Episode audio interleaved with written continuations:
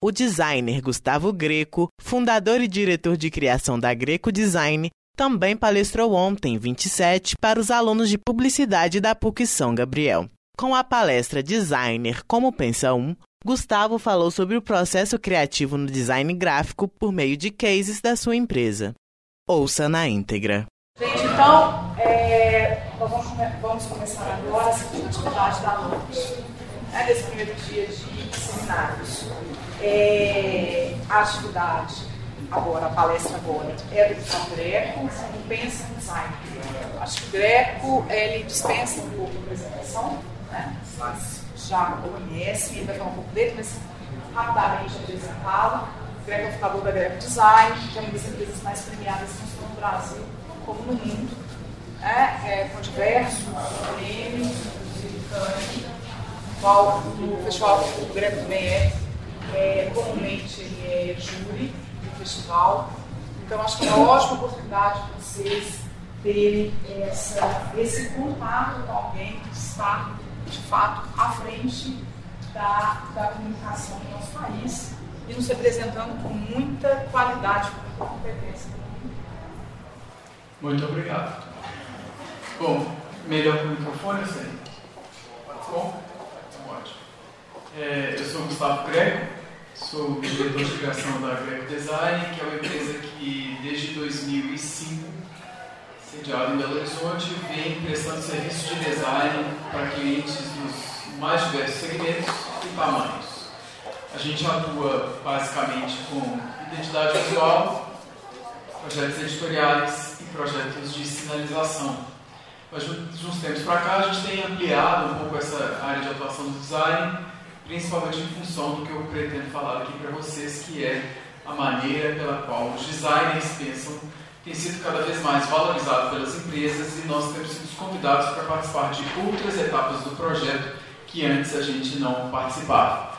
O design tinha um lugar muito do final do processo, da formalidade, como que essas ideias seriam materializadas, a gente era chamado lá no final da história e agora de uns tempos para cá a gente tem sido convidado para projetar as ideias junto com o cliente.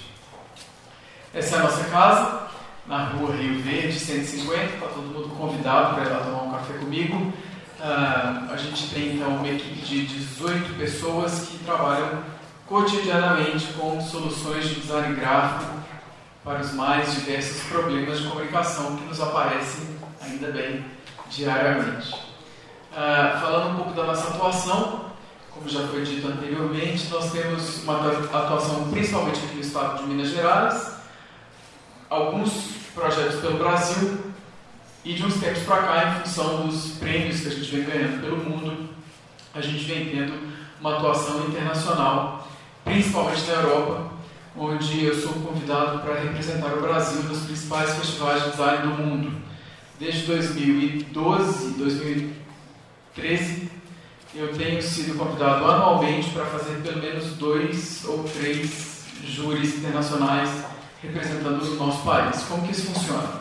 É, jurados de 20 países geralmente são convidados para compor bancas, igual vocês têm aqui na faculdade, de avaliação dos projetos, mas aí, naquele caso, a gente tem que escolher os melhores projetos de design do mundo. E então eu sou geralmente convidado para julgar exatamente esses projetos nos quais eu mais atuo aqui no Brasil, que são projetos de identidade, sinalização e alguns júris, tipografia e pôster. Uh, já participei do júri de Cannes, DNAD, que é um prêmio super importante da Alemanha, que eu vou até representar o Brasil agora em abril de novo. Uh, IF na Alemanha, Red Dot, uh, Bienal Pan-Americana de Design, a gente já foi convidado para palestrar, então acho que eu já fiz é, parte dos principais júris de design dos festivais europeus. Na China, a gente não sabe porquê, mas os chineses adoram publicar os trabalhos da Greco. Então a gente tem sido convidado frequentemente para ter nossos projetos impressos nos livros chineses. Estados Unidos, a nossa participação é bem menor do que na, na Europa. A gente sempre é, nem sempre, com alguma frequência, é publicado nas revistas Print e How, que são revistas tradicionais do design americano. E esse ano a gente teve uma grata surpresa, que é um mês atrás, a HAL fez uma lista dos principais escritórios de design do Brasil, citando da seguinte maneira: os escritórios brasileiros que você tem que ficar de olho. Eram sete escolhidos e a Greco estava entre eles. Na Rússia, uma participação muito pontual, que é a Bienal, a Bienal de Design e Posters da Rússia, que chama Golden Bee. Acho que vocês deviam anotar esse, esse nome. É uma Bienal super legal de projetos o projeto russo tem uma característica que eu não conhecia, até ser selecionado pela primeira vez para participar da Bienal. Um projeto bem diferente, com um impacto bem interessante. Bom, é, vocês devem saber que o Design Thinking, que nada mais nada menos é a maneira pela qual os designers pensam, tem sido cada vez mais valorizado pelas empresas e é a maneira pela qual nós, na maneira pela qual observamos os nossos problemas dando soluções para eles. Né? Na maioria das vezes a gente tem ali o que é chamado de um processo duplo diamante, no qual primeiro a gente abre o espectro para tentar as melhores alternativas possíveis, né? depois a gente chega ali num, num fecha esse espectro para tentar encontrar soluções até chegar num possível protótipo de entrega para os nossos clientes. Mas em vez de ficar escrevendo tecnicamente, eu uma vez li um texto que eu achei muito interessante de um cara que fez uma carta de amor para o design. E ele, nessa carta, ele falava características que ele considerava presentes na maioria dos pensamentos de design. E eu elenquei alguns deles aqui para vocês e ilustrei com projetos da Greco para que a gente fale um pouco de processo, de como que a gente chega nas nossas soluções. E depois que eu acabar de falar, eu quero ouvir muitas perguntas, porque tudo que eu estou falando aqui eu já sei, né? Então, é importante que vocês conversem comigo sobre o que vocês viram aqui, senão fica um monólogo sem sentido. Bom, o primeiro deles é sintético. Eles falam que nós, designers, temos a capacidade de sintetizar as informações e eu acho que um bom projeto, principalmente de identidade, é aquele que consegue pegar propósito, motivo de existência daquela marca e fazer com que ele seja sintetizado em elementos visuais. Tá certo? Bom, para esse exemplo, eu vou falar de vocês de um trabalho que a gente honrosamente foi convidado para fazer, que foi a identidade da Pampulha, que hoje é patrimônio da humanidade. Todo mundo aqui sabe, não sabe? Outro dia me falaram uma frase que eu mesmo tendo feito esse trabalho, não tinha me atinado para isso. São mais ou menos mil patrimônios da humanidade, 20 brasileiros e 4 aqui em Minas Gerais. Vocês sabem o que é um outro patrimônio da humanidade? As pirâmides do Egito. Ou seja, a gente tem aqui em Belo Horizonte um sítio, sítio que eles falam é um lugar, né, que é tão relevante para a humanidade quanto as pirâmides do Egito. Isso é muito legal, não é, gente? E a gente então foi convidado para fazer a marca desse lugar. A gente já tinha passado por uma série de estudos e análises de obras que já tentaram representar a Pampulha graficamente e na maioria delas vocês são capazes de me ajudar qual que é o símbolo mais presente quando vai falar de Pampulha. Igreja da Pampulha, exatamente. E vocês sabem o que é o patrimônio da humanidade? Não é a Pampulha inteira. O patrimônio da humanidade é... Opa, passou depressa. O patrimônio da humanidade é a arquitetura do Niemeyer, o paisagismo do Burle Marx, e o trecho do espelho d'água que une esses equipamentos. Não é a Pampulha inteira que é patrimônio. Então a igrejinha da Pampulha era bastante para fazer essa marca? Não é. Então meu primeiro briefing para o meu time foi tudo menos igreja da Pampulha. A gente tem que encontrar uma maneira de representar esses três elementos numa identidade visual, síntese, não é? Então o que, que a gente fez? A gente fez relações desses elementos com formas básicas geométricas. Para arquitetura, a gente escolheu o quadrado. É sabido que o quadrado é uma forma que não aparece na natureza. Todas as vezes que a gente vê um ângulo reto, a gente sabe que houve a intervenção do ser humano nesse espaço. Então, nada mais justo do que escolher o quadrado para representar a arquitetura, que é exatamente o planejamento dos espaços, não é isso? Então, a gente escolheu a arquitetura para o quadrado para representar a arquitetura. Por outro lado, os círculos representam a natureza. Se a gente tentar relembrar aí dos nossos antepassados primatas, quais eram as formas que a gente via no céu? Todo dia que a gente acordava lá, primata nas cavernas. Sol e a lua, que são formas redondas. Então é imediata a associação do homem do círculo com as formas da natureza. E por coincidência, são formas muito presentes no paisagismo por Marx, que tem esses desenhos circulares na composição dos seus projetos. E por último, o espelho d'água. E a gente escolheu aí um quarto de círculo, fazendo às vezes repetido dessas ondinhas quando a gente desenha uma água, a gente não faz um pouco esse movimento.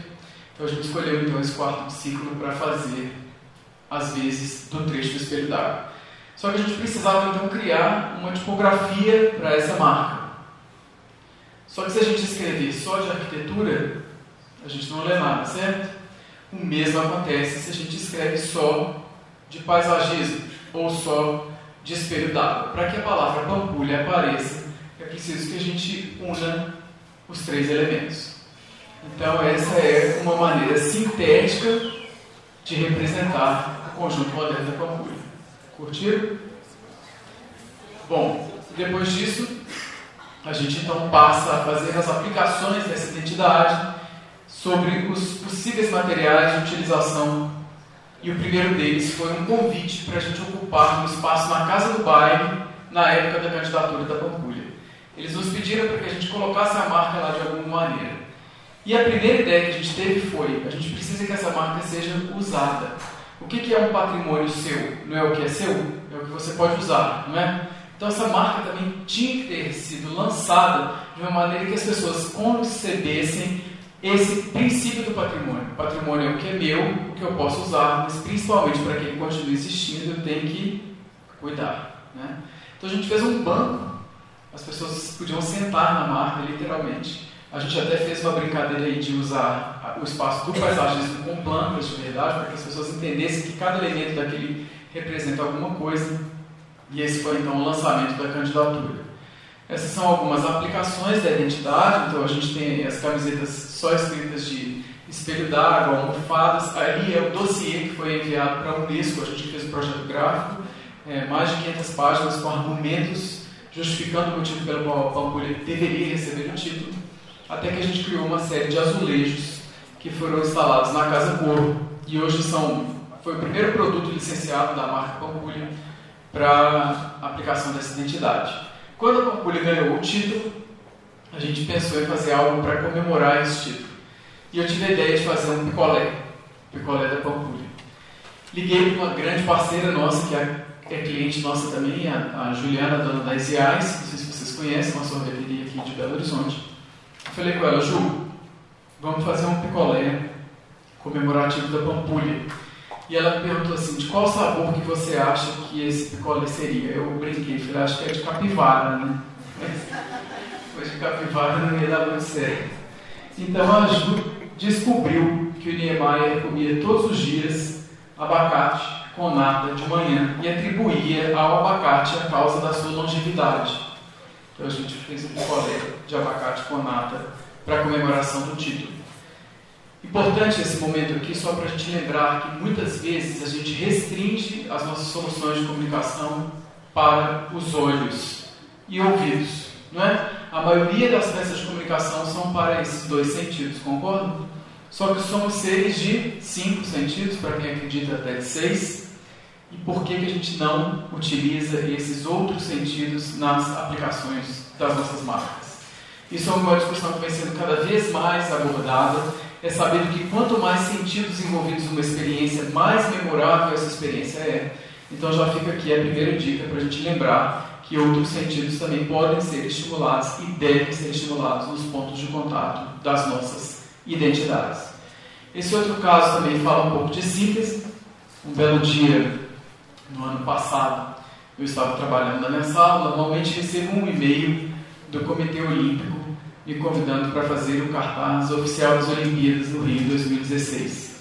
Eu juro que eu achei que era vírus e só fui ler o e-mail com calma à noite, de tão nervoso que eu fiquei. Porque eu não sei se vocês sabem, mas desde 1908 as Olimpíadas fazem um pôster oficial do país que começou com o propósito de divulgar o evento nos países e hoje tem a função de materializar graficamente o maior evento esportivo do mundo em cada país. Aqui no Brasil, eles convidaram 10 artistas para fazer, não sou artista não, mas foi a maneira pela qual eles chamaram essas pessoas, e eu era um deles. A Greco era, era um deles. Né? E eu sabia que tinha muitos artistas plásticos envolvidos no processo, e eu pensei então que era importante que a gente fizesse um pôster muito gráfico. Eu queria enfatizar o design gráfico no nosso pôster. Então a gente começou a entender o que, que eram os grids olímpicos. Alguém que sabe o que é grid? Já? Ainda não, né? Vocês saberão e utilizarão muito. O grid é uma malha construtiva que a gente faz nos nossos arquivos antes de começar a composição da página em branco, que nos auxiliam na utilização de textos e imagens nesse arquivo. São linhas verticais e horizontais que a gente traça de acordo com o projeto que a gente está desenvolvendo e essas linhas nos norteiam Grid é grade, né? então é a grade construtiva dos nossos materiais. A gente começou a tentar então entender quais eram os grids olímpicos, como que as quadras, tatames, piscinas utilizavam essas linhas para compor as regras dos esportes. Então a gente começou a identificar ali como que cada um desses esportes funcionava individualmente e fizemos uma série de 12 grids olímpicos que foram compilados no nosso pôster. É, então, ele é um pôster que também fala de síntese, porque ele mostra o esqueleto por trás do esporte, né? o que, que norteia essas pessoas na utilização dos seus espaços. A gente queria que esses grids fossem disponibilizados para que todo mundo pudesse usá-los graficamente, mas o processo de aprovação com o comitê era longo e acabou que a gente acabou é, falando disso num momento que já não cabia mais. Mas tem um caso muito legal nesse processo, e esses posters, como eram de 10 artistas, foram impressos em policromia. Isso você já sabe? Que é essa impressão quatro cores, comumente utilizada nas gráficas. E eu sempre falo que a solução do problema está no próprio problema. É ali que eu encontro as soluções de design, a paleta cromática, o tipo de material que eu quero utilizar. E para mim também era muito evidente quais eram as três cores das Olimpíadas: ouro, prata e bronze, né? Então a gente fez um pôster que era dessas três cores, mas essas três cores eram tintas especiais. E como eles eram, todos os pôsteres seriam rodados juntos, a gente não podia ter essa impressão diferente dos demais. Recebi um retorno do comitê, o projeto ficou lindo, aprovado, mas você tem que mudar as cores. E eu não queria abrir mão dessas cores de jeito nenhum. Falei com o Ricardo, designer que estava fazendo trabalho comigo, Ricardo, vamos fazer então uma combinação bem feio. Ele falou: Você está falando sério? Eu falei: Estou falando sério. Vamos escolher cores que ninguém vai gostar. E se aprovar? Eu falei: Se aprovar, aí eu falei um palavrão que não vou falar aqui. É, mandamos uma combinação muito estranha de cores e o, comitê me ligou. Gustavo, o outro pôster era muito melhor. Eu falei: Eu também acho. E, é... e eles então abriram uma exceção e o nosso é o único pôster impresso em cores metálicas só uma parte da história. Bom, falam também que o raciocínio do designer é elegante. E nesse sentido não é no caso da elegância né, que a gente está acostumado, mas principalmente numa elegância na escuta. Ultimamente a gente tem dificuldade de escutar, todo mundo concorda? A gente só quer falar. Né? E é importantíssimo para um projeto de design a escuta. Principalmente a escuta do cliente, a escuta das pessoas para as quais esse projeto é direcionado. Né? E foi isso que aconteceu nesse trabalho que a gente fez para uma embalagem de café que foi lançada no ano passado, início desse ano, e é um dos cafés mais premiados do Brasil. Ele tinha já um nome, ele chamava Café da Fazenda Dona Neném, e a gente achava que era muito fofinho esse nome para um café tão imponente. Concordam comigo? Então, a primeira coisa que a gente fez foi um processo de renome, renomear esse café. E o nome que a gente deu foi Mito. Ele é o mito dos cafés, né? o mito com todas as histórias que rondam os mitos. Esse café também tem esse lugar no mercado. E para a criação da marca, a gente começou então a estudar uma tipografia que tivesse o mesmo cuidado em todos os detalhes do desenho da letra. Isso eu estou colocando para vocês para falar que a escolha da tipografia é tão importante, tão relevante, talvez até mais do que os demais elementos do nosso trabalho. Né? A fonte expressa uma história, ela expressa um, uma origem, ela expressa características formais que devem ser consoantes com o nosso trabalho. E aí a gente queria colocar um grão de café nessa marca, mas não queríamos colocar um grão de café que todas as marcas de café usam. E o que a gente fez foi um simples deslocamento do eixo dessa letra O, que quando a gente escreve uma letra O com uma caneta de pena, que é uma característica de uma tipografia humanista, a gente tem essa característica de letras que têm traços grossos que vão nesse sentido uh, noroeste-sudeste, né? E ele então é um traço que desce grosso e sobe fino, né? Quando a gente faz um desenho à mão não é assim que funciona. A gente então fez um deslocamento desse O para o outro lado, para que ele fizesse as vezes aí do grão de café na marca.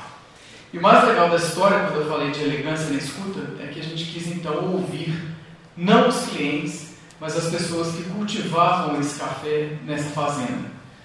A nossa equipe foi para essa fazenda, passou um dia lá ouvindo quais eram os mitos dessa região. A gente queria que esses caras contassem para a gente que, quais são as lendas que acontecem nessa região do Cerrado. E o primeiro deles foi o cantagalo, que é um galo que aparece à meia-noite com os olhos cuspindo fogo na garupa dos cavaleiros. Para muitos ele é sinal de sorte, para outros sinal de terror. Né? E a gente então colocou a relação dessa lenda com o café mais forte e vibrante da fazenda, que passou a ser chamado então de cantagalo. Uma outra lenda presente na região é o benzedor. Eles não falam benzedor, né? E a gente manteve a palavra como é, que é um senhor que é convidado antes do plantio para benzer o espaço para que a colheita seja próspera e o café de qualidade. E olha que louco, ele benze o café com ervas, de, com ramos de capim-limão, que é um dos aromas presentes em um outro blend do café da fazenda. Então a gente associou diretamente a esse. E por último, e não menos importante, a dona Neném, que a gente não podia abrir mão que é a matriarca da família. Esse café passou por quatro gerações desde o seu início, então ela é também um mito da região. A gente convidou então o Bruno Nunes, que é um ilustrador, para fazer as imagens que vocês estão vendo aí em aquarelas, né? e as embalagens do café são essas. Vocês devem ter percebido que eu não falei em embalagens como as nossas principais atuações no mercado no início da nossa palestra é, a gente fez esse café, foi muito legal, porque esse café ganhou esse ano o prêmio do, da melhor embalagem de café do Brasil, pela Agri. Então, assim, uma área que a gente atuou muito pouco, mas como a gente fez o trabalho com muito cuidado, a gente conseguiu resultados gráficos bem relevantes. Curtiram também? Que bom. Essas são as xícaras que a gente desenvolveu em seguida, é uma linha de pontos de contato dessa marca. E o café é realmente delicioso, o café que eu convidei para vocês tomarem lá na grega. Obviamente é mito, né? então o dia que vocês forem lá, serão servidos. Bom, poliglota não no sentido de falar várias línguas, mas no sentido de saber falar para várias pessoas. Né? Várias pessoas que entendem falam de maneiras diferentes. E o trabalho que eu vou apresentar para vocês aqui foi um dos trabalhos mais honrosos da minha carreira, que a gente foi convidado para fazer a capa da revista Novum, que é revista, uma revista alemã que existe desde 1918, uma revista de design gráfico mensal, e haveria uma edição sobre o Brasil e a Greg foi convidada para fazer a capa. Olha que honra e desafio. E a gente já tinha no briefing, olha, opa, esse negócio está dando um, um, uma coisa doida. Bom, a gente já tinha, eles tinham um patrocínio da Fedrigoni, que é uma uma empresa europeia de papéis, e o papel que eles cederam para essa edição era laranja. Laranja não seria a cor que a gente escolheria. Seria? Para o Brasil, vocês escolheriam essa cor? Verde e amarelo, né? Talvez é o que vem à nossa cabeça. Mas era o único briefing que a gente tinha, que a gente tinha que usar esse papel. E da mesma maneira que eu falei da igreja da Pampulha, eu falei com meu time, galera, tudo menos arara, né? Assim, a gente não vai recorrer nada contra as araras, muito pelo contrário mas a gente não queria evidenciar os nossos clichês nessa capa do Brasil. E a primeira ideia que a gente teve foi falar das misturas raciais do nosso país, mas de imediato já cortamos porque poderia soar tudo que nós não somos na Greco, né, questões de preconceito, de utilização de apropriações culturais indevidas. E a gente chegou num lugar muito legal. A gente pensou em fazer uma capa tipográfica, ou seja, uma capa só de letras, sem imagens, com palavras que só existem no Brasil, na língua portuguesa, e que são de tradução impossíveis ou muito difíceis. E eu ficava só imaginando como que os gringos alemães leriam Borogodó, Farofa, Cafuné, Ziriguidum, Malemolência. Saudade. Saudade, então, é uma palavra que não existe em outra língua que não é português. Todo mundo sabe disso? Muito legal. Né? E aí a gente fez, obviamente, o estudo. Lembra que eu falei da tipografia? Eu precisava, então, usar uma letra feita por um tipógrafo, um, um type designer brasileiro. Né? Fazia sentido eu usar uma tipografia russa numa capa que falava de Brasil, certo? A gente então utilizou essa letra que se chama Garibaldi, desenhada pelo Henrique Berry, e essa então foi a nossa capa enviada para o cliente, que as letras grifadas fazem a palavra Brasil. É, mandamos a capa todo feliz e tal, recebemos um retorno. Também muito obrigada pela, pelo conceito da capa. Será que ela podia ser um pouquinho mais experimental, um pouquinho mais atrevida? Bom, a gente viu então que a gente tinha sido muito alemão na solução, né? talvez. Então a gente buscou por uma imagem que fosse aplicada no fundo dessas letras e a gente utilizou o processo de tipografia, que é um processo de impressão primeiro, né? E fizemos ali testes com a letra B de Brasil. Demos um super zoom nessa letra. A nossa intenção é que esse B só é visto de longe, na verdade é um zoom no Brasil, né? a edição falava disso, né? E a gente então fez a nossa capa final, um pouco mais experimental. Essa foi a capa publicada pela Nova. A gente fez ainda, eu fui convidado para escrever um texto sobre o design brasileiro, na introdução da capa, e falei, eu não sou a pessoa certa para isso. É, existem pesquisadores e historiadores do design e eu não me sinto competente bastante para fazer esse texto. Eles, eles, não queriam abrir mão da minha participação, então a minha ideia foi entrevistar o Chico Almeida Mello, que se vocês não conhecem, conheçam. Tem um livro, A História do Design Brasileiro, super importante, uma pesquisa feita de quase um século de história, um século de história, e eu então entrevistei o Chico para a revista. Bom, outra característica importante é ser intuitivo. E nesse sentido é intuitivo da seguinte maneira: a gente tem que dar ouvidos para os lampejos criativos que nos aparecem diante de um novo problema de comunicação. Por mais loucos que eles sejam, muitas vezes eles são grandes ideias. Isso que aconteceu quando a gente visitou o espaço da Drogaria Araújo, que montou um centro de distribuição em Betim e nos convidou para fazer o projeto de sinalização desse espaço. Eram milhares de metros quadrados, nos quais os 6 milhões de itens das 150 lojas são armazenados. Ao visitar esse espaço gigantesco, eu tive a ideia de fazer a sinalização com caixa de remédio. E o André, que trabalha comigo há 15 anos, falou: olha, caixa de remédio acho que não vai ser possível, mas a gente descobriu que eles reciclam toneladas de caixas de papelão porque a, os produtos chegam nessas caixas, são colocados nas estantes e essas caixas são então é, recicladas. E a gente então pensou, por que não fazer a sinalização com uma caixa de sneakers? Sneakers não é patrocinador, na verdade a gente só utilizou porque é a caixa com papelão melhor e com características de dimensão mais estáveis, a caixa sempre tem o mesmo tamanho. E a gente então pensou que se a gente unisse essas caixas a gente teria ali uma capacidade de fazer módulos sobre os quais, com um simples adesivo, você tinha a sinalização pronta. Uma sinalização que o insumo, então, era de graça. Tem um filminho, pode passar lá para o. Já está no, na internet, porque o meu passou aqui direto. Aonde? É só sair, certo? Não, o outro. A outra aba, a primeira aba. Esse.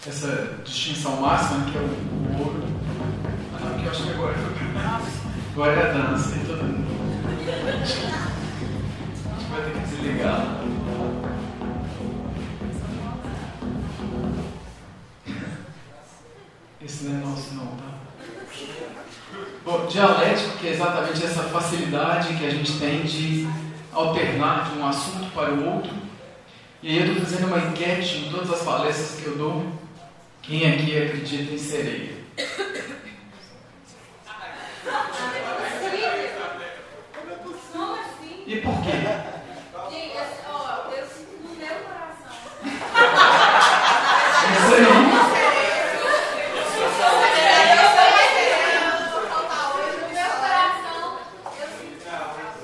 Quem mais falou que acredita é atrás?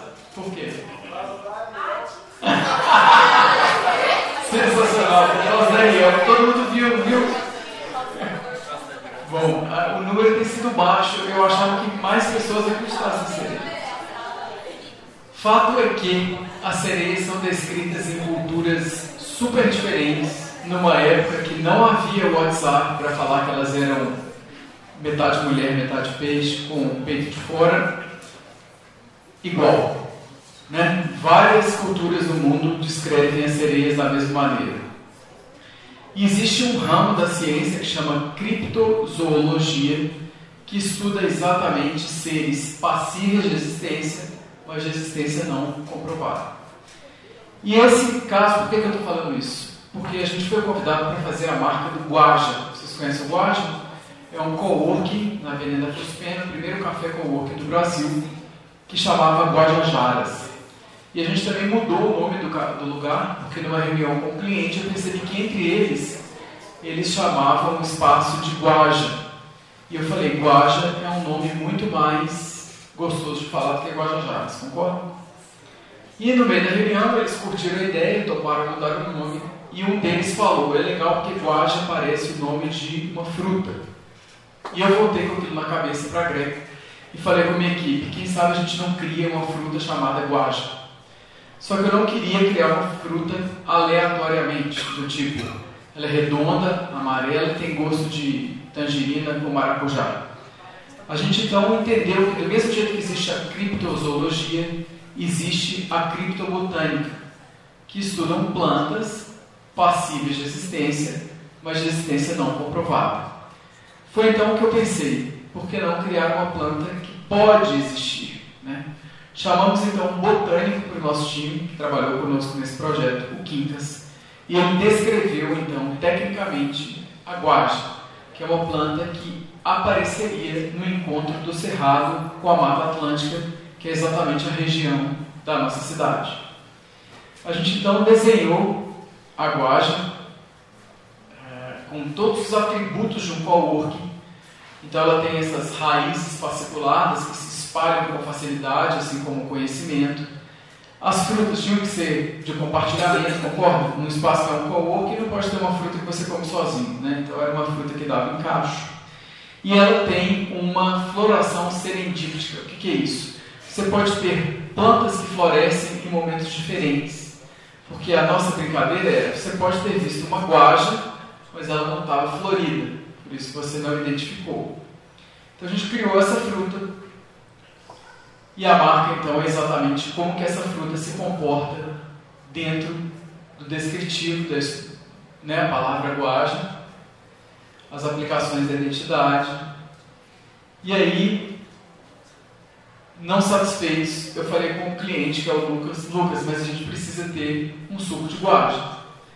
E ele falou, como que vai ter suco de uma planta que não existe? Eu falei, não, ela é passível de existência e de existência não comprovada. Chamamos então para o nosso time um outro tipo de profissional que eu nem sabia que existia, que se chama mixologista, que são pessoas que fazem sabores e aromas. E o nosso briefing para Jezebel foi o seguinte: você vai criar um suco 100% natural. E que se ninguém dessa mesa descobrir do que, que ele é feito, ele está aprovado. Porque era guache. Concorda? E assim foi feito. O suco é vendido lá na, no, no Guaja todos os dias e é um dos itens mais apreciados pelas pessoas de lá. E uma outra característica é que somos apaixonados por aquilo que fazemos. E aí eu trouxe aí alguns exemplos da nossa própria identidade. Lá na Greco nós somos apaixonados por orquídeas. Quem for lá vai ver, a gente tem acho que 500 plantas dentro da nossa casa. E uma das mais especiais são essas orquídeas chamadas vandas.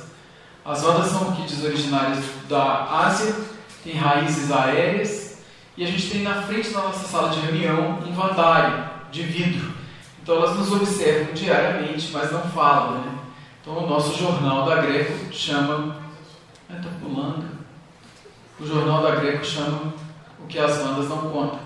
Que é exatamente essas plantas que nos observam diariamente nos nossos ofícios e não falam porque, quer dizer, quem acredita em sereia pode saber também que planta pode falar. Né? Aí eu já não sei. E esse ano, inclusive deixando o convite aí para vocês, nós somos convidados pelo Palácio das Artes então para ocupar a pequena galeria com uma exposição exatamente chamada O que as bandas não contam, que fica em cartaz até dia 21 de janeiro, gratuito, aberto para todas as pessoas, só não funciona nas segundas-feiras. E a gente fez então ali um grande mosaico com todos os nossos projetos, ou grande parte dos nossos projetos ao longo da nossa carreira, e vocês podem levar os postais para casa quando visitam a nossa exposição. São 1.900 modelos postais, vezes 9 de cada modelo, que dá ali mais ou menos 17 mil postais que formam então a nossa exposição. Esse azulejo ali é da nossa entrada, da entrada a entrada da nossa casa é toda feita desse azulejo a gente então reproduziu os azulejos para a exposição. Acho, aí, legal, né? Foi lançado na semana passada. A gente também fez alguns pontos de contato para os outros sentidos na nossa casa. Então a gente tem um biscoito que é feito só para gente. As pessoas podem ir lá experimentar o sabor da nossa casa. Temos também um perfume, né, que foi feito de figo especiarias. E, obviamente, lançamos o picolé da Greco também, que é feito de baunilha. Eu não sei se vocês sabem, mas baunilha também é um tipo de orquídea. Então a gente fez um picolé que tivesse a ver com a nossa história. Esse é o azulejo lá da fachada, só para vocês verem a relação. E termina com o meu poeta preferido, que o segredo não é cuidar das borboletas, e sim do jardim para que elas venham até você. Greco Design é nosso site, e agora a gente bate um papo. Muito obrigado.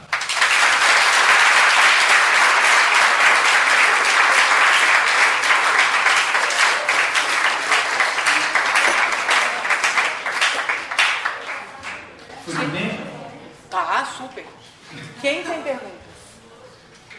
Ninguém, gente, eu vou ficar triste.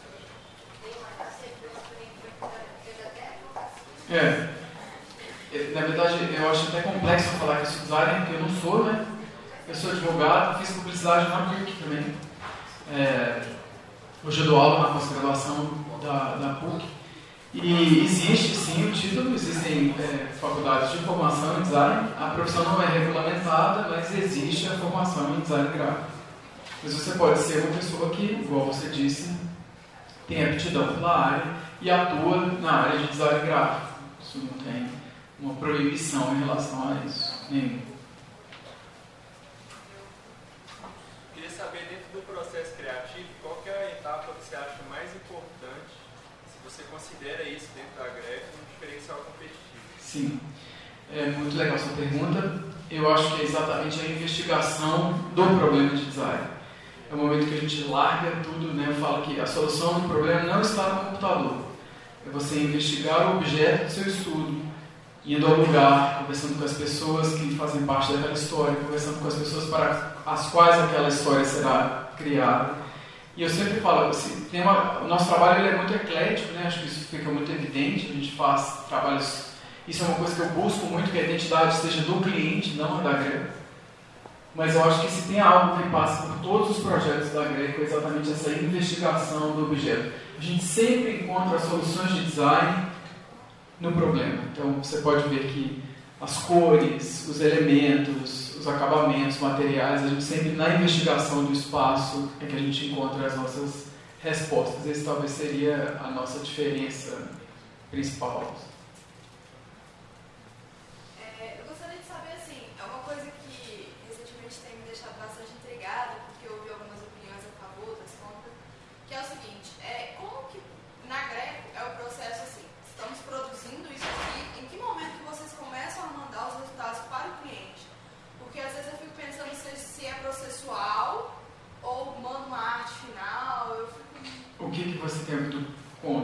contra apresentar lá na ah, frente? É, contra apresentar lá na frente. Tem gente que prefere mais esse processo. Eu tenho entendido que quanto mais o cliente é envolvido no processo, mais tranquilas são as aprovações de projetos complexos. As nossas soluções não são as esperadas, né? Assim, a gente tem como característica da nossa declaração de existência ousadia. Ousadia é uma palavra que faz parte da nossa declaração estratégica. A gente não quer fazer trabalho correto, ponto. É, a gente quer sempre ter esse. Eu, eu gosto sempre de entrar na reunião, mesmo depois desse tempo todo, correndo o risco de receber um não. É, e quanto mais cedo o cliente é envolvido, por exemplo, no caso do Guacha, ele não encarou essa ideia de fazer uma fruta, contratar um botânico, tudo de uma vez só. Né? A gente fez um workshop com ele antes, falando sobre essas características de seres passivos de existência e o envolvimento que ele poderia ter com essa decisão. Ele trouxe o botânico para o time, ele conhecia o Quincas, então ele envolveu na história. Aquela história passa a ser dele também, porque no final das contas é dele, né? não, é, não é nosso. Então, na Greco a gente tem envolvido o cliente em etapas anteriores à apresentação final. Tem mais alguém? Curtiram? Quem falou isso? Ah, que bom.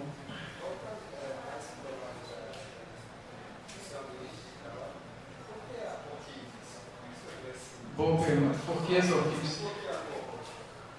Ah, nossa cor é azul. É azul, né, roxo? É.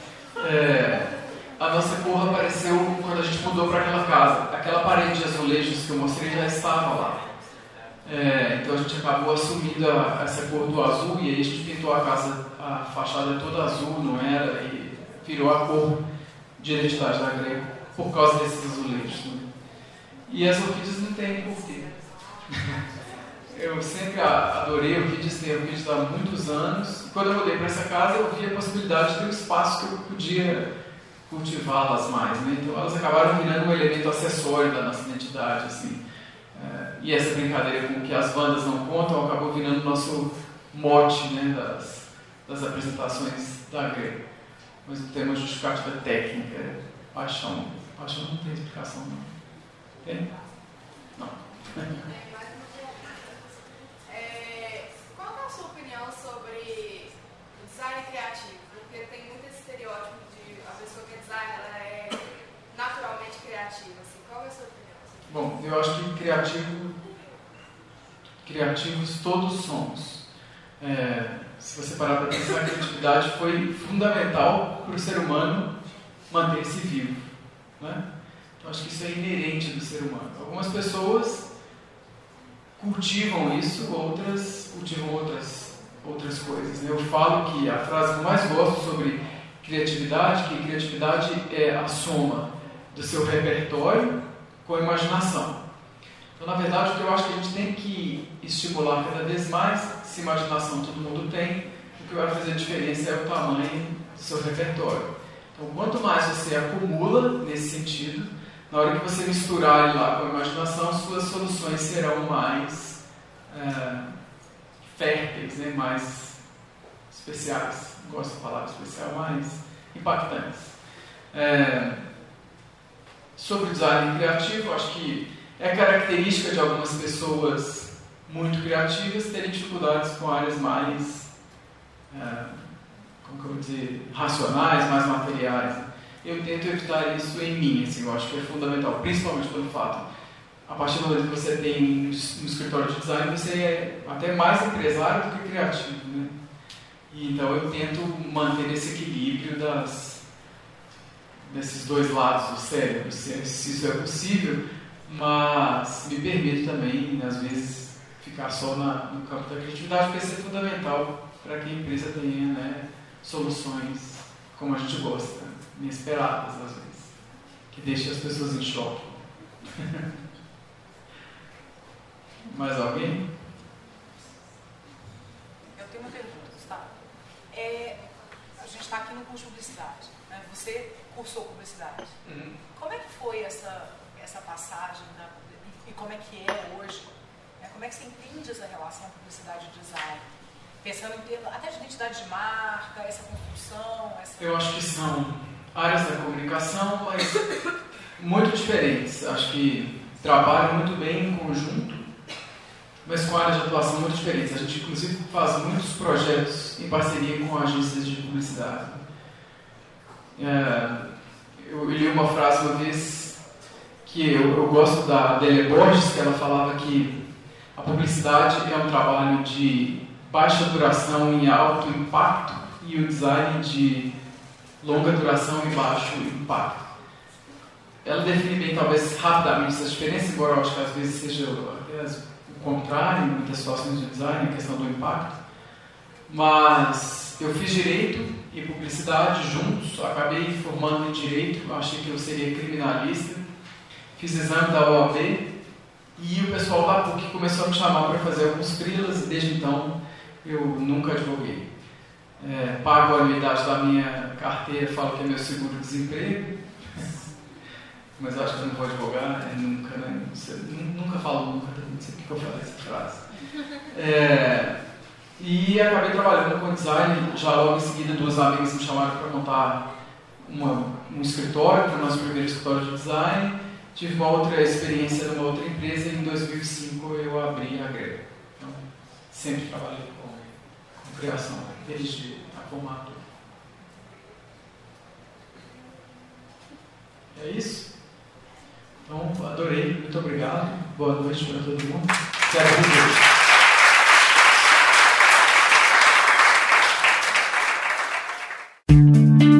Essa foi uma produção do Lab SG para a Rádio Online PUC Minas. Ouça mais em fca.pucminas.br barra rádio.